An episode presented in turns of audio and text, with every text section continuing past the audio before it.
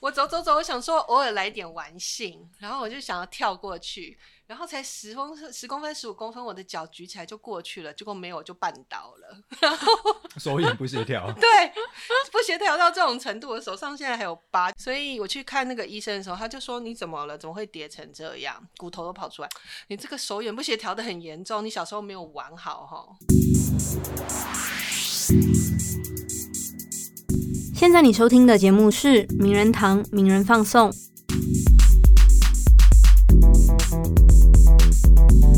嗨，各位听友，大家好，欢迎再次收听《名人放送》，我是新慧，我是博松。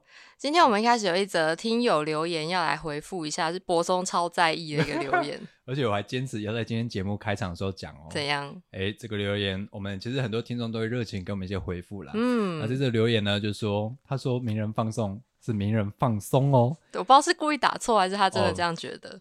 可能是这样觉得啦，好，毕竟我们这个节目寓教于乐嘛，是这个很轻松的方式，告诉你一些非常有用、非常独家的讯息。是，那这个留言呢，他说称赞了新会的声音很疗愈，嗯哼，谢谢谢谢。小弟我本人啊，声音是怎样？漂泊男子，漂泊。那之前有说我是落魄男子，为什么我的人设变成这样子呢？我不知道。对，所以我们在这个这个正告这个网友，嗯。我们声音也是蛮疗愈的。你想要被称赞，你很疗愈。对我很想，这是我这个算是二零二一的希望啦。对，所以听友听到这边，就是给我们 Apple Podcast 留言一下，博松的声音真疗愈，这样。对，BS 哥就是疗愈，好好好，五星评价刷起来啊！不要上面给我刷说什么被情绪勒索，好好好，拜托大家完成博松的这个心愿。但你要怎么让听友觉得说你真的是一个声音很疗愈的？我觉得你要说服他们。所以我们今天呢？就准备了一个很疗愈的主题。嗯，我们通常不是靠声这个声线服人啊，我们都靠主题来服人。对，我们今天这些主题呢，其实会跟我们过去的节目内容会不会有点落差？可能大家就会想说，哎，好像之前都没有谈过类似的主题哦，蛮有趣的。是不是柏松要当爸爸了？没有没有没有，这个 重磅公开。不是不是，倒不是这个原因啦。嗯，我们今天要讨论的主的主题呢，如果大家知道的话，前几年有一个团体叫做特色公园行，还我特色公还我特色公园联盟行动联盟 行动联哇，我一直讲错哎，等下请他们自我介绍，你们名字怎么那么长？好了，反正总之这个特工盟在过去二零一五年成立以来，历经现在二零二一年。他们走了六年过程中，其实也倡议了非常多特色公园的成立，然后也挡下非常多过去一些模式式的呃溜滑梯啦的一些拆迁行动。他们在民间以及在公部门做了很多倡议，那也。让回归了他们原本想要达成的目的，就是让小朋友玩的尽兴。他们觉得玩娱乐是小朋友的基本人权。我们今天主题就来好好讨论这个话题。对，那我们邀请到的呢，就是来自特工盟的两位来宾阿丁以及阿坤，请跟我们的明娜桑打个招呼。大家好，我是阿丁，哎，边呀阿君。主公，我不会讲阿丁，对我是阿丁，大家好。在一开始就来了一个大爆笑的自我介绍。对啊，我我我刚刚在想说，我们今天会变成暴走妈妈有他们的倡议行动啊，我觉得也不错。他们两个有够夸张的，然后阿美开心会笑啊呢。对啊，要不要来震惊的跟我们听友介绍一下？刚刚博松一直念不对的这个“还我特色公园行动联盟”，之前都之前到现在都做了什么事情？为什么要成立这个特工盟呢？天哪！好难哦，这件事情。还我特色公园行动联盟，简称特工盟，是 大家都会认为是那个特色特色组织，或者是呃特色组织哦 哦，没有没有，其实就是嗯，在二零一五年的时候，有一群妈妈，然后我不记得那时候有没有爸爸了，有有一些爸爸，有一些 OK 好，然后就成立了一个脸书社团，因为我们其中有一个发起的妈妈，她发现她住的万华地区。嗯，附近其实有非常多区都已经有磨石滑梯或者是高大上的油具的拆除，然后拆拆拆拆到了他的万华区。然后他 常常在跟我们讲的那个故事，就是他会觉得，哎，本来都是拆其他地方，好像跟他没有关系。嗯，可是到了拆到他们家附近的时候，那是他公公，那是他先生，然后他先生的姐妹在玩的一个呃太空堡垒。然后他就会觉得 投射很大，公公扯啊，没想到，因为这讲了大概一百万，因为五年来不一开头一定要讲这个。那他讲这一百万零一次应该还 OK。最近对啊，最近因为《公园游戏力》这本书，哎，我直接讲出来了，对不起哦，《公差游戏力》这本书 的关系，所以我们又重新回过头去谈二零一五年，因为其实我们倡议走了五年，我们其实不太需要回回过头去讲那一段 黑历史，就是二零一五年我们怎么集结起来，然后大家对于儿童游戏空间、儿童游戏设施就被公部门直接没有没有知情权。然后也没有呃让孩子参与说公公共空间的游戏设计啊等等这些权利都没有，然后打电话去问公部门，打一九九问公部门，公部门回答就是我们就是依法，然后我们需要给什么大家一个更美好的空间，所以我们先拆除，可是回来没有美好的空间，因为盖回来的那个是罐头邮具，嗯，所以他那时候那个。那时候生气的妈妈叫做林亚梅，她给我们看那个对照图，就是原本可能是一个瑞典进口的，很高，然后没有像现在的。游具城走两阶楼梯，然后三秒钟滑梯就滑下来那种红蓝绿的塑胶罐头游具，它是可能没有任何阶梯，它可能要爬爬爬爬到最高的地方，在很高滑梯溜下来。那个被拆掉以后换上来，真的就是走两阶楼梯，红色的游戏平台，然后绿色的舌头滑梯，三秒钟就滑到那个黑色橡胶地垫上，所以那个冲击非常的大。对他来说，就是本来不干我的事，然后现在拆到我家面前，所以他就集结了一群。妈妈、爸爸，然后对这议题非常有感，因为我们大部分那时候几乎都是带学龄前的孩子，也算是新手妈爸，嗯，然后也是等于是就常常跑掉在公园，因为没有有些有些是在做自学，有些是在做学龄前，他没有去幼儿园，所以大部分公共空间都是跑跳在公园游戏场，所以这个空间的改变。就是设施的播出，其实对大家都非常的有感，所以很容易就集结了起来。哎，刚刚不小心暴露了一本书名。对，我们现在还是要好好认真介绍一下这本书。这本书呢，这个我们要先揭露一下这个设计讯息啊，哈，就是由本集团相关的这个联经出版社所出版的《公园游戏力》，嗯，然后在近期出版。它其实把过去这几年来了几个二十二个，他们从中挑了二十二个案例。然后介绍一下这些案例背后的故事是什么，然后背后有哪些推手，他们经历了哪些，甚至是它好玩在哪里哟。那没关系，就算连经没有来付费解锁，我们还是帮你全部照实刊登啊。对对对，还是直接把它讲出来。嗯。不过刚刚阿丁有讲到一个说罐头邮局，嗯，我不知道我们的听友知不知道什么叫做罐头邮局，能不能跟我们听友简单做个说明？虽然说你可能讲过很多次了。对。所以阿滚，其实书里面有啦，书里面有，大家赶快去看。没有啦，其实罐头游具其实就是低龄啊、低挑战啊，然后玩的东西就是很单一。其实我们现在有一些特色公园，它里面其实他们都他们都统一称为组件游具，只是说我们现在特色公园的组件游具，它组合的方式比较有趣。那我们所谓的罐头，就是它就是组件游具里面。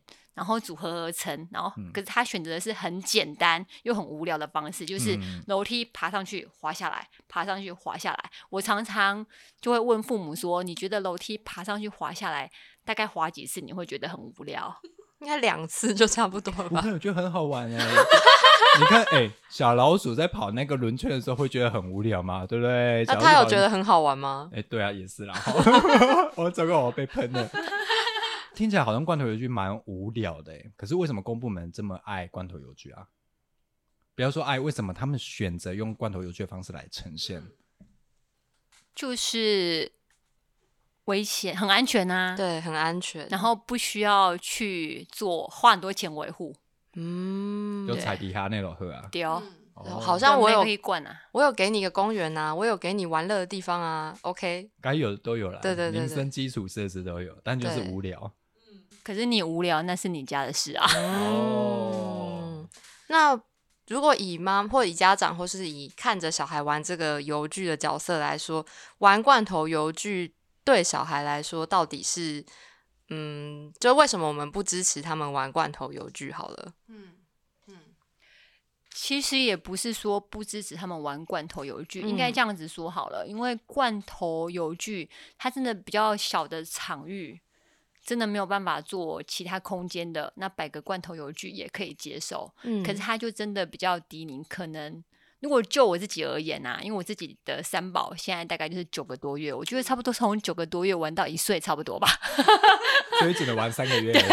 就是就是正在学爬，然后滑下来的过程，然后再长大一点，可能觉得这东西很无聊，他们就会开始在。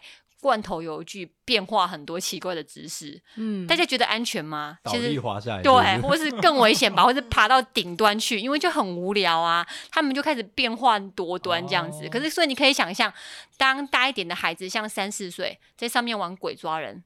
倒立滑下来，或者做很多怪的姿势的时候，旁边带着九个多月、十个多月的父母妈爸们会怎么说？嗯嗯，那你们觉得玩这件事如何？比如说，我们温馨会好了，我们在场这个年纪最最年轻的，你小时候怎么玩啊？我们来分享一下小时候，叔叔我小时候怎么玩？好，那那姐姐，我先分享一下我小时候。我小时候也都是去那种社区公园而已，然后，但我记得小时候的游具没有像现在那么千篇一律的感觉，就还是会有一些比较不一样，什么爬杆啊，嗯然后一些秋千、荡秋千，或是抓着可以滑过去的那种，我不知道那叫滑轮吗？泰对，像泰山、泰山那样的东西，然后就常常去那样子的公园玩。但是后来再大一点，进入小学之后，就发现为什么学校很多邮具都被锁起来了。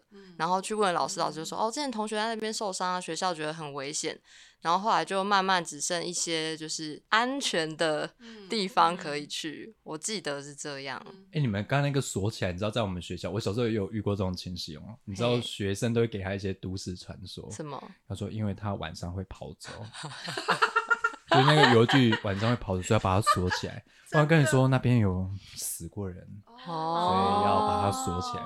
就是学生，就是学校虽然禁止，可是学生会有一套自己的版本，就要远离它，嗯就用这种恐惧啦、禁令的方式，然后给他一些神秘的色彩，嗯所以你就不会去了。我真的听过，比如说什么老虎的那种造型的，然后说为什么要上锁？因为它晚上会跑走，哇，超烂，但是你会相信。这蛮吸引的。你会相信吗？因为我觉得，如果反而是我的话，我可能听到这些都市传说，我就会想去证实。哎，这是因为我们组成特工盟的关系吗？还是你会去解锁让他放生，他说老虎去吧，拜你。自由了，这样。看他明天早上会不会回来。对啊，因为我以前大学念书的校园里头也是有一些什么都市的传说，比如说谁在哪个角落殉情啊，嗯，或者哪个角落校长会出来散步啊。然后我想说，好啊，那我去看校长啊，或者什么的。然后呢？然后就没什么啊。校长没有来，呃，校长那天可能在忙，他就没有前校长就没有出来散步。可是我觉得像这些东西，我们就会，如果是我们啦，我们这群妈妈的话，我们反而就会问说，如果如果它不安全的话，我们怎么样把它改成安全，然后小孩子又可以玩，就把它解锁。嗯，哦。可是比如说这个是讲去公园玩了，你们高雄这个资源比较多啦。是哎，吗？恁哥有只会有主玩较济，我们台南是安尼啦，嗯我们台湾卡整咖，然后就在巷子里面玩。我小时候最常玩就是跳格子，还跳房子啊，跳房子，跳房子嗯。我还记得他怎么画，就是对啊，就反正画一个跳房，然后丢石头嘛，咚咚咚，跳跳跳跳底，然后转身再跳跳跳回来。现在想想就觉得，嗯，是好玩在哪？但是小时候就会很有胜负心，哎，都会很想赢那个跳跳就是有伴啊。对，会有伴，但重点是小时候你会发现邻居小孩都跟你差不多年纪，你找得到，而且在巷子里面好像也还好。我小时候其实完全没有去公园的经验呢，因因为我们小地方公园就很远，就离你家很远。小朋友来说，对小朋友来说那距离也太远了吧？就在自家门口玩，嗯然后或者是我们家后面以前是田，嗯，然后田就是下雨的时候会积水嘛，然后我们就会挖，然后挖个河道啊，嗯。让那个水这样流，就是哇，嗯。这个人类这个造造水库啊，我们就会 假装在那边造水库，或者说很多什么工业废弃物都丢在田里面，嗯啊，你就会去那工业废弃物上面跑跑跑、跳跳跳，然后嗯。就割个什么乱七八糟，割到自己都是流血啊，缝了好几针这样。我们小时候是这样啦，嗯，对啊，啊，这个姐姐们呢？姐姐，姐姐们都怎么玩？我小时候因为在台南的比较乡下的地方，所以我 们是真的整个村庄在跑，我们就会玩那个所谓的踏弓啊，公啊，然后踢罐子，对，啊踢罐子，然后罐子哦踢走之后就是全村庄里面躲，哇，然后大家要全村庄跑着追这样，啊，这种复古是怎么玩啊？我也不懂哎。不要再装了。然后或者是去呃爬果树啊，摘水果，哇然后这是跟你们前市长差不多啊。你说跟我的前市长，嗯。哎、比较比较可以讲，比较可以说嘴的，应该是我们家附近有那个水库，就会在水库的枯水期去玩一个最大的水库流滑梯，就从水库最顶端一直接溜溜下去到那个水库最浅水的地方，哎你这个很猛哎、听起来好超好哦玩，一起去的都有回来吗？都有。都有，还会抓虾抓鱼一起烤来吃。哇，所以你小时候有野外求生技能哎、你要抓虾抓还会生活哎、真的，哇！可是可以从这边可以理解到，大家小时候生长环境跟空间，还有培育你玩的能力大概不同。嗯这个阿坤的这个，我们现在很难想象啊！你跑去水库跳，哇塞，马上消防队就报警就报来了吧？就马上把你抓下来说：“妹妹，你要冲啊，危险呐！”对对可对可，是真的很好玩，但是童年里面非常美好的一篇。嗯，对啊，，哎、啊，你们台北人怎么玩？好惨哦。对啊，阿丁阿丁，台北都伤怎么玩形？失色。高雄、台南、台南、台北，我小时候没有在玩呢，我超可怜，我是那种念书挂的。从小吗？从小嗯，从小念《弟子规》吗？《弟子规》没有，那时候没有《弟子规》。应该是念《三字经》。对，那时候应该是《三字经哦》，反正就是有吗？我自己都忘记。反正就是我是念书，然后参加比赛，念书参加比赛，然后考试考少几分就会被打几下的那一种。嗯，那是我的童年。我的妈妈爸爸可能会觉得抗议吧，他们可能会觉得说，哦，我有带你去高雄的什么龙虎塔，嗯，莲池潭，然后我带你去诶、台南去什么彩虹岭，还有什彩么虹一载京城，啊？对对对，然后还有，反正就是他们会说，小时候你小时候过得超丰富，为什么你现在在倡议行动的时候，老是讲说小时候是贫乏的？我说我的记忆就真的是很贫乏，然后没有什么玩，我其实没什么玩的能力。在特工盟里头，我负责的角色真的就是念书，然后翻译国外的文献，然后写论述、写文章，然后他们就是孩子王。刚刚阿坤。他那么极限的运动，大家可以自己翻书。公园游戏里里头啊，介绍张小军啊，讲出来了，本名 太可怕了。介绍他的篇章，就是他是极限孩子王，嗯他是冒险孩子王。可是我就只能在纸上谈兵，然后真的就只能把有啦，加进特工盟还是我在玩啦。有啦，有有在玩，就慢慢开始在特工盟里头学着玩，所以我的童年其实非常的贫乏。然后所以有很多很多人会问我说：“那你现在做特工盟是不是有那种补弥偿的心态？补弥哦。补的心态？”然后我想想，好像真的有诶、就是我很希望我家的小孩或者是台湾所有小孩不要再像我以前那样子的日子，因为都市的小孩真的很可怜，就是嗯，连连田都没有见过，然后哦没有空游过吧？没有空游过，你没有空游过没有，也没有哎爬树哦。阿公有空游过吧？有，我有带孩子去过，现在空游是要付费的。哦，对对对，现在是一门生意，因为我的小孩都是在台北长大的，嗯所以我可以非常体会到，现在所有我们以嗯前童年玩的东西，现在就是一门商人的生意，什么都要付费，变成一种体验，而不是你的生活的感觉。对，哇，空游的十块钱一剪搭起来就可以，啊这个也要付钱。对，要付钱，哎而且不少，也算人头大人一个爬树也要付钱啊。我都要付八百以上去付一个小孩爬上树的钱，还还全身确保，还不是自己大人哦更大人更贵，那如果你要爬树附加服务，还要去摘水果，不就更贵？应该是吧？重点是没有水果可以摘了。啊，真的哦，哇，对啊，问题是在台北的公园里头爬树，警察就会来啦。嗯，就是都市小孩生活，好像乡下小孩真的还蛮难理解。就是你们都市里头为什么老是要讲什么特色公园啊？公园有什么重要，或游戏场有什么重要？嗯嗯嗯嗯其实他们真的什么东西都没得玩。而且有些小孩，你刚刚说跳房子对，他们不会玩啊。他会问说：“妈妈，嗯、那一二三四是我左脚先按一，然后右脚再跳二，然后怎样怎样嘛？”然后我们在旁边就傻眼，就是姐姐我小时候还会跳格格子哦，现在小孩不会了呢。哇，没关系啊，他们可能学习来做房地产，这可能比较厉害一点。跳房子哪有什么，我们都在玩这个金钱游戏。没有啦，没有，跳会不会被喷啊？不过我们刚才讲到一个说，因为你小时候这样的境遇，让你长大之后变得不会玩。嗯，那所谓会玩跟不会玩，他他到底是怎么去？你怎么去感受到这件事情？我觉得我感受很深的是一个我身体上的遭遇，身体上的遭遇听起来好像很悲惨，但不是很好笑。就是马路上不是人行道都会有一些挡机车的那种金属的么字形的啊杆子嘛，其实它很矮，大概十公分、十五公分而已吧。你跨不过去然？后对我，你干嘛猜中？我走走走，我想说偶尔来点玩性，然后我就想要跳过去，然后才十公分、十公分、十五公分，我的脚举起来就过去了，结果没有，就绊倒了。手眼不协调。对，不协调到这种程度，我手上现在还有疤，就是我不是去玩的疤，我是走啊在人行道自己跳过去绊倒的疤。所以我去看那个医生的时候，他就说你怎么了？怎么会跌成这样？骨头都跑出来。然后我说我就是刚刚那样子跳过去而已。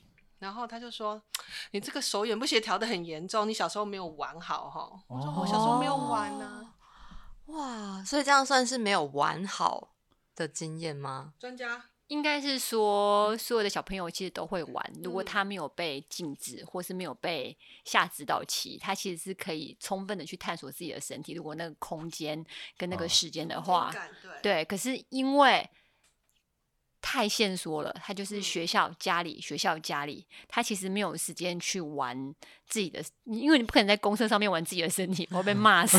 当你走在路上的时候，你随便这样一拨，爷爷就会说你在干嘛。嗯可能会打到爷爷啊，打到奶啊奶啊，所以他其实使用自己身体的机会不多，所以基本上是小孩其实都会玩，只是我们有没有给他那个时间跟空间。嗯，哎、我刚才其实没有想到这么多、哎，原来这个会形塑到你成年之后的一些能力，甚至如何运用自己的身体。对。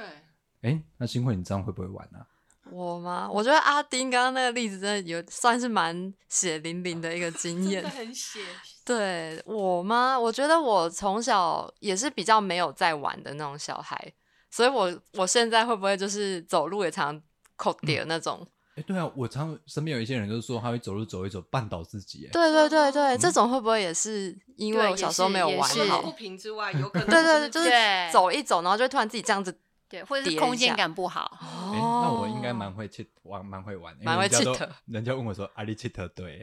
哦，我这 cheat 就这哦。所以说，其实玩这件事对小孩是很重要的嘛，因为好像现在大部分的家长会觉得说，小孩不要一直在玩啊，你你为什么不去多读点书呢？不要一直玩，但其实玩应该是蛮重要的。这样听起来，哎，两位妈妈可以过来人的这个田野观察经验，你观察说玩这件事对小朋友哪些方正面的帮助吗？嗯因为坦白说，我小时候也是那种好动啊嘛，啊，你样贼北雕，嗯对对对哦，对，贼北雕，打刚准备出去佚佗啊呢。嗯，但是出去佚佗真的是一件不好的事，对啊不。好的事吗？两位妈妈，这个有没有血泪经验可以分享？我们可能我们好像没有什么血泪，应该是说我们都很提倡要出去玩，只是没有地方可以去。嗯，嗯，对，我觉得比较担忧的是这个没有地方可以去，或是家里的公，就是家里附近的公园距离你太远了，你可能每次都要移动啊，才能够去公园啊。嗯嗯然后或者是家门口根本没有地方可以玩，因为停满了机车，对，随便都会打到，有没有？对对，啊，那我觉得小孩出去玩，他其实某一方面，他除了可以训练大肌肉啊，嗯然后大肌肉慢慢啊、慢慢的大肌肉训练好之后，他其实就可以会有一些细小的动作，因为你不觉得小孩其实他在游戏场不是只有一直跳而已，他可能还会像我的小朋友，在一个游戏场里面，他可能玩累了，他会在旁边捡树叶来玩，嗯。然后捡树枝啊、排形状啊，然后还会在那边练习写字，哎，哦，因为就是会安静下来，他就练有练习写字对，他就有这个安静时间，他会去观察，然后观察完之后再回去玩。哦，对啊，所以你说出去玩有什么不好吗？其实好处很多啊。嗯，而且这是妈妈说的哦，不是我们说的对哦。对对对，对啊干嘛撇清不是我们说小孩去玩没什么不好，是妈妈觉得去玩 OK 真的的哦。，因为阿丁刚刚那个血泪的例子，我觉得要讲一下，就是因为我们团队里头，团队我们这群妈里头，对，突然想说我们也要这么专业讲团队吗？事业做很大。有儿童心理师、职能治疗师，嗯嗯然后也有物理治疗师。嗯，然后其实我们常常出去在宣导的时候，跟妈妈爸爸先讲的一定是讲小孩的身心发展，嗯嗯，然后就会讲到说有些孩子他不敢荡秋千，荡的时候会怕，嗯，然后我以前还没有在就是生小孩，然后开始加入特工盟之前，我荡秋千我也会怕。然后我们就听到职能治疗师讲说，孩子有前庭觉，有本体觉。然后那本体觉就是你知道自己在自己的这个物理空间里头，你身体的位置在哪里。然后前庭觉就是呃，你动的时候跟其他的物件的距离啊，或者是跟其他。动的时候，知道自己的角度到了什么地方，然后如果这样连起来的话，我就会知道说，哦，原来我以前其实荡秋千荡的不够多，所以我其实这两个什么觉没有发展起来吧，所以我就会有害怕感觉，我会担心说自己荡太高会掉下来或什么的。可是如果说一天到晚在荡秋千，像我自己的两个小孩，有一个小孩他可以荡到跟那个地面平行，几乎平行，他每次都说我要荡到宇宙，我想说好了好了，然后 他不会想说我要荡三百六十度回来吗？绕一圈。我小的那个四岁多的，他在看哦，他在看 YouTube 影片，然后就看英国一个很疯狂的创客，他就是设计三百六十度，他就跟我讲说，将来我们有后院的房子的时候，可不可以来做这个？我的心脏就停一秒。哎，那这种东西可以成年之后再训练的吗？来不及了。像你现在，我现在一天你叫你去荡个三个小时，可能我会受不了。哎，就像像旋转，就是我可能转个三十秒以上，我可能就不行，就晕了。嗯。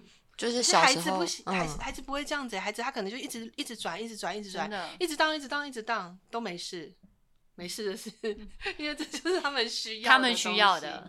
哦，所以像是在《公园游戏》这本书里面介绍这些特色公园的诉求，跟一开始去设计的目的，就是让他们可以去体验罐头邮具没有办法。做到的那一些事情，比如说荡秋千荡高一点，或者是爬到更高的地方，然后有一些比较挑战冒险性的东西，这样子吗？应该是说，呃，原则上是这样。那秋千也是因为这几年我们的争取，它才有增多的趋势。不然以前秋千真的是少的可怜。秋千是因为很多小孩会喜欢把自己就是荡，然后飞出去，就跳出去这样。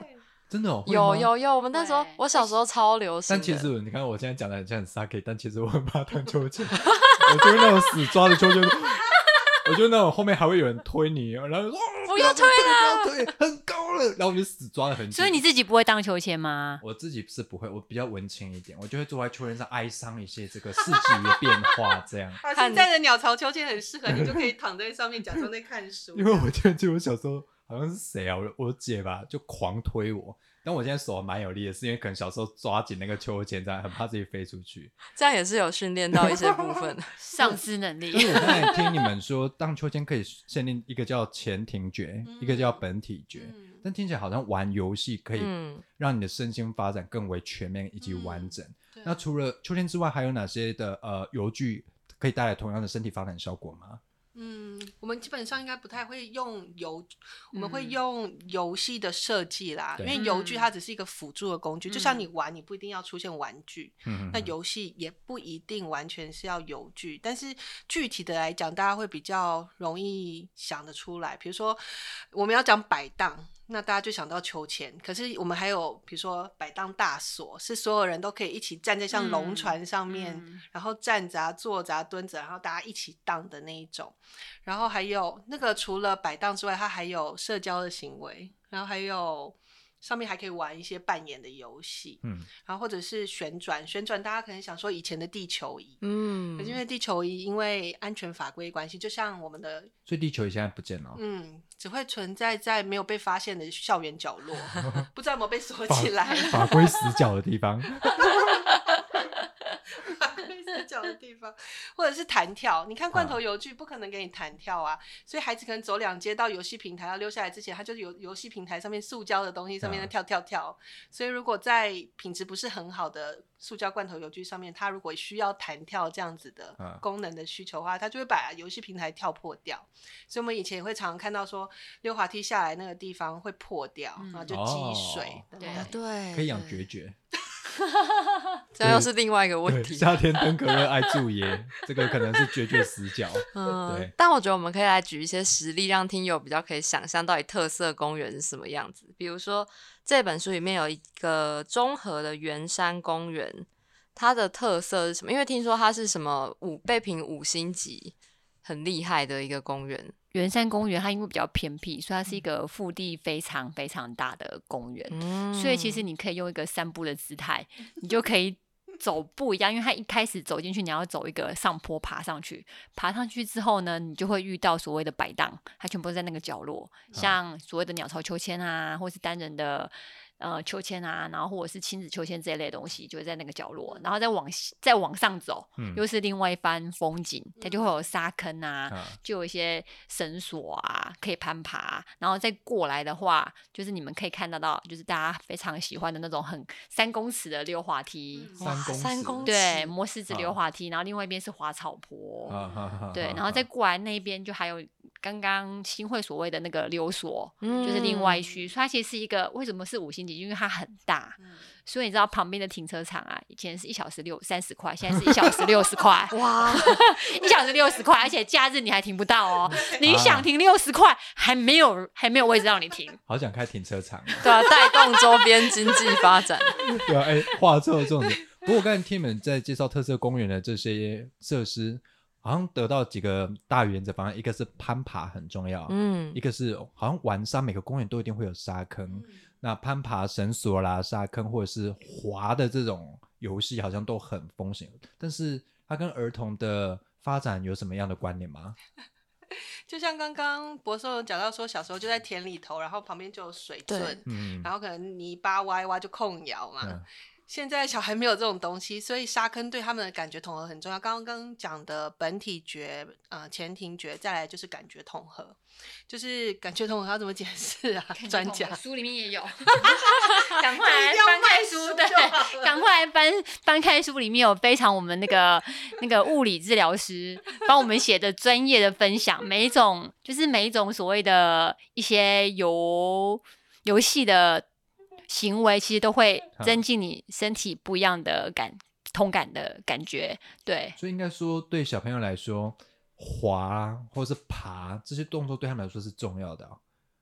没错，没错。哦，但听起来好像就只是小时候你去爬树，但是我们现在有一个绳索，相较比较安全的一些设施。嗯，哎、那为什么小朋友就会想要爬来爬去啊？嗯，拉拉拉拉蛇啊呢？就他有有一个那个想要爬的需求。想要爬的欲望。对，我觉得这个东西在我，因为我是国际事务组的，就是以前还可以坐飞机的时候，我 我们都会，我们家都会因为出差的关系去世界各国看，然后我觉得。那个印象超深刻的是，我们会去到两个国家的动物园，嗯，然后我想说，哇，这游具超赞的！如果放在台湾的话，因为超夯，结果一只熊猫就爬过来，那是它的栖地，哈哈那个不是游戏游戏场或游戏设施哦。然后我现在想说，哦，为什么会是熊熊猫熊猫熊猫？对啊，在动物园里，台北动物园也有，你们可以去看。你说团团圆圆玩的那，个玩的，然后还有猴子、猕猴玩的，可能都哦比人玩的还要好玩。所以其实动物都有这种需求，哦你觉得孩子不会有吗？就像我们如果养狗，一定要带狗出去遛遛。哦，然后猫就要给它加一些那个高台。对，会被家长讨厌说，你说我要小孩是狗，哎、也不是这样子说啦，我只是说。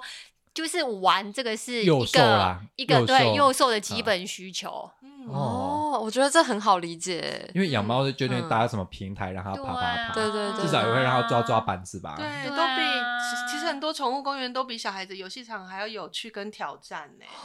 哦，不然他们如果不啊跑的话，他们其实也会有忧郁症，在家里面抓你们的沙发嘛。对对对像动物园的那个哲学，就是就是我们去到另外一个动物园，它是给老虎，然后它就会放很多悬吊的那个，假装是小动物让它去追跑，因为它已经没有那个猎捕的。那个可能了，所以就放嗯很多那种移动式的挂球啊，或者什么东西，突然拉走一个很像尸体的物件，然后就可以开始奔跑啊，去 突抓然觉得。他玩的有点血腥的感觉，有点惊悚哎，怎么 拖着尸体我觉得，，我觉得像这一块是我们常常在讲的，另外一块可能就是，嗯，比较重视学习力的家长可能嗯。会觉得说，那就是都是玩呐、那如果他玩完以后，比如说他透过运动也可以达到这些之后，那他还是要念书，不可能都还在玩。其实我们有一个教育工作者叫 Peter Gray，他其实把玩这件事情定调成是一个很复合的能力。那就是为什么我的书叫做《公园游戏力》，我们要介绍这个游戏力的力啊，其实它是一个复合型的能力。它不只是所谓的身体，然后心心理上面可能就是你的情绪的涵容，就是如果玩玩玩到很累。然后可能跟其他小朋友有冲突，比如说他要从溜滑梯溜下来啊，我要从溜滑梯爬上去撞到，就很难过。他可能就要窝在一个比较安静的角落，嗯，去涵容自己很伤心的情绪，或者是这个明明是我的好朋友，为什么吵架啦什么的。其实游戏可以让他们在透过再一次玩在一起的时候，就把那个很难过或者是很生气的情绪就涵容掉。然后还包括你玩的时候，其实有社交的能力，嗯，然后你的社交能力包括有合作，包括包括冲突的和解，这些东西都是我们大人都很不会的东西。对对，真的。所以在游戏场，其实不只是我们所谓的游具，其实游游戏整个动线的设计也很重要。